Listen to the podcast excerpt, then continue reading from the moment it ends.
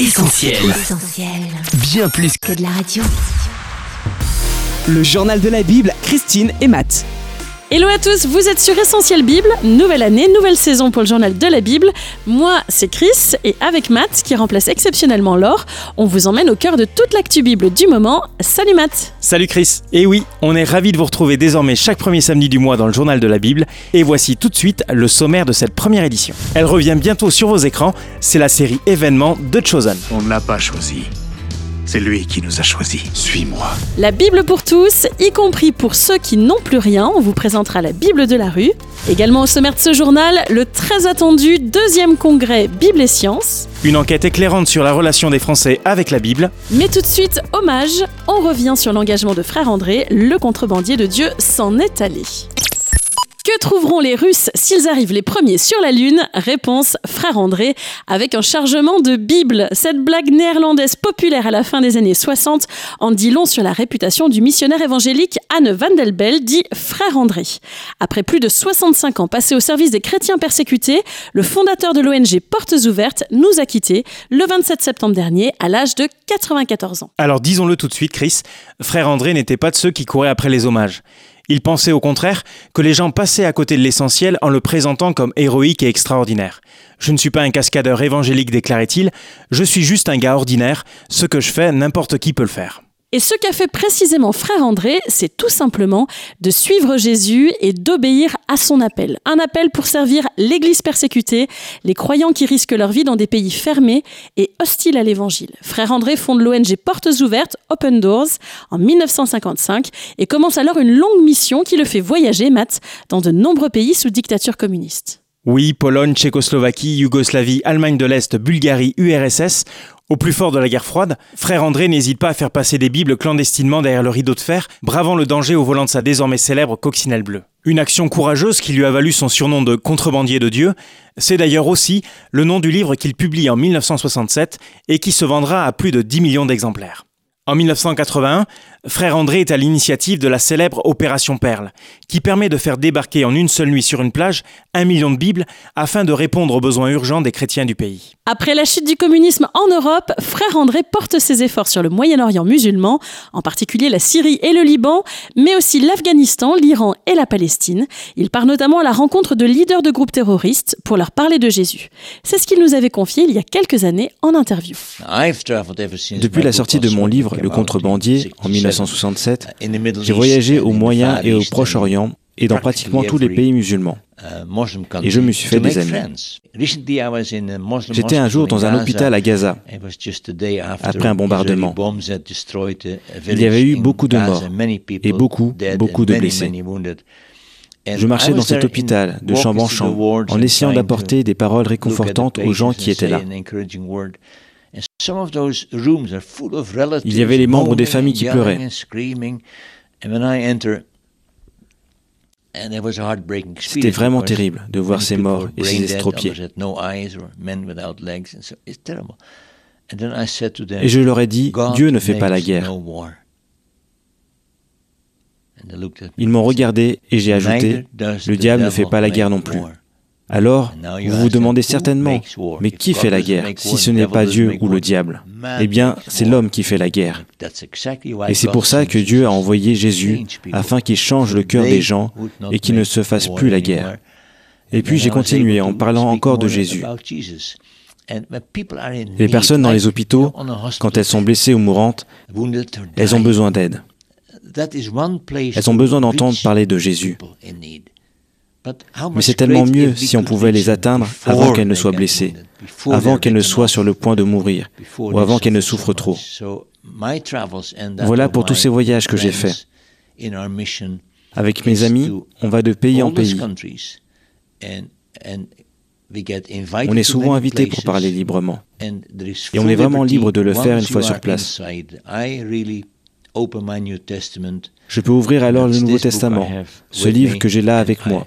Je lis un passage et parle ouvertement de mon expérience avec Jésus. La plus grande aide que je puisse apporter à quelqu'un, c'est quand je l'aide à faire la paix avec Jésus-Christ, à savoir que ses péchés sont pardonnés et qu'à sa mort, il ira au ciel à cause de ce que Jésus a fait. Pas à cause de ce que j'ai fait, parce que ce n'est jamais suffisant, Mais ce que Jésus a fait, ça c'est suffisant. Voilà pourquoi il faut faire confiance à Jésus. C'est le message pour aujourd'hui. Et c'est ce message que je veux transmettre jusqu'à la fin de ma vie sur Terre. Mission accomplie pour frère André qui n'a eu de cesse de transmettre le message de la Bible afin d'encourager les chrétiens persécutés. Aujourd'hui, son engagement perdure au travers des actions de portes ouvertes, 1400 personnes mobilisées pour faire franchir à la Bible de nouvelles frontières et soutenir les croyants dans les pays où la foi chrétienne est illégale. L'aide aux chrétiens persécutés s'étend actuellement dans plus de 60 pays. Le journal de la Bible, Christine et Matt. 400 millions, c'est notre chiffre du jour. 400 millions comme le nombre de vues pour The Chosen, première série TV multisaison dédiée à la vie de Jésus. Un cap symbolique qui témoigne de l'impact mondial de ce programme, déjà sous-titré en 60 langues et doublé en 11. Je vais vous raconter une histoire. Tu crois que des choses impossibles peuvent se produire? Des miracles? Je n'oublierai jamais ce que j'ai vu. Je suis vraiment navrée, mais je, je ne sais même pas ton nom. Je suis Jésus. De son côté, le public français a pu découvrir la saison 1 de The Chosen en décembre dernier sur C8 et Canal Plus série. Je l'ai vu. C'était vraiment incroyable. Oui, incroyable. Tout comme le financement de cette série. Il faut savoir que The Chosen repose intégralement sur les dons des internautes, ce qui constitue le plus grand financement participatif de l'histoire des séries, rien que ça. Et cette mobilisation historique ne se dément pas avec le temps, Matt. La saison 2 est déjà disponible en version originale sous-titrée sur l'application mobile The Chosen et elle devrait débarquer en VF sur nos écrans autour des fêtes de fin d'année. Le tournage de la saison 3 vient, lui, de s'achever au Texas avec de nouveaux épisodes qui s'annoncent riches en émotions, comme l'a confié sur les réseaux sociaux l'acteur Jordan Ross qui interprète le rôle de Jean. On l'écoute. D'un point de vue purement divertissement, c'est pour moi la plus grosse saison. Il y aura beaucoup d'actions, de rebondissements et les histoires des personnages sont super. Mais cette troisième saison va aussi amener le téléspectateur à se remettre en question. Je crois d'ailleurs que c'est le rôle de l'art, en particulier quand il est inspiré par la foi, de lancer un défi à celui qui le regarde. Alors évidemment, il y aura plein de moments feel-good dans cette saison, mais il y en aura aussi beaucoup d'autres qui vont nous obliger à nous regarder dans le miroir et à nous demander est-ce que j'ai déjà agi comme ça Est-ce que j'ai déjà pensé ou ressenti ça Action et introspection, la saison 3 de The Chosen promet d'être exceptionnelle à plus d'un titre. 10 épisodes centrés sur les miracles de Jésus qui encourageront très certainement les spectateurs à croire. Hashtag Believe. Suis-moi, tu en verras plus. C'est l'heure, ça y est En route. Active depuis déjà plus de 50 ans, la mission évangélique parmi les sans-logis a lancé il y a quelques mois un nouveau projet, offrir aux personnes sans abri une Bible, mais pas n'importe laquelle, Matt. En effet, les Bibles bon marché qui sont souvent distribuées aux personnes sans domicile fixe ne sont clairement pas adaptées à leurs conditions de vie. Taille de caractère trop petite, alors que les sans-abri n'ont pas toujours un bon accès aux soins et peuvent avoir des problèmes de vue papier se déchirant facilement, sans parler d'une traduction française parfois difficile d'accès pour des personnes dont le français n'est pas toujours la langue natale. Fort de ce constat, l'idée d'une Bible de la rue a fait son chemin au sein de la mission évangélique parmi les sans-logis, et d'ici la fin de l'année, grâce au soutien de l'Alliance biblique française et d'autres acteurs de l'aide aux personnes précaires, comme l'Armée du Salut, Agapé Street, Flamme ou Évangile en chemin, la Bible de la rue deviendra une réalité. À quoi ressemblera-t-elle, Matt? Eh bien, cette Bible aura un format de taille moyenne, pour ne pas être trop encombrante. Elle sera dotée d'une couverture solide avec fermeture à glissière, pour résister aux intempéries et permettre aussi le rangement et la conservation de papiers importants. La Bible de la rue bénéficiera d'un texte biblique plus accessible grâce à la traduction parole de vie avec son style très oral et compréhensible, mais aussi grâce à une taille de caractère augmentée.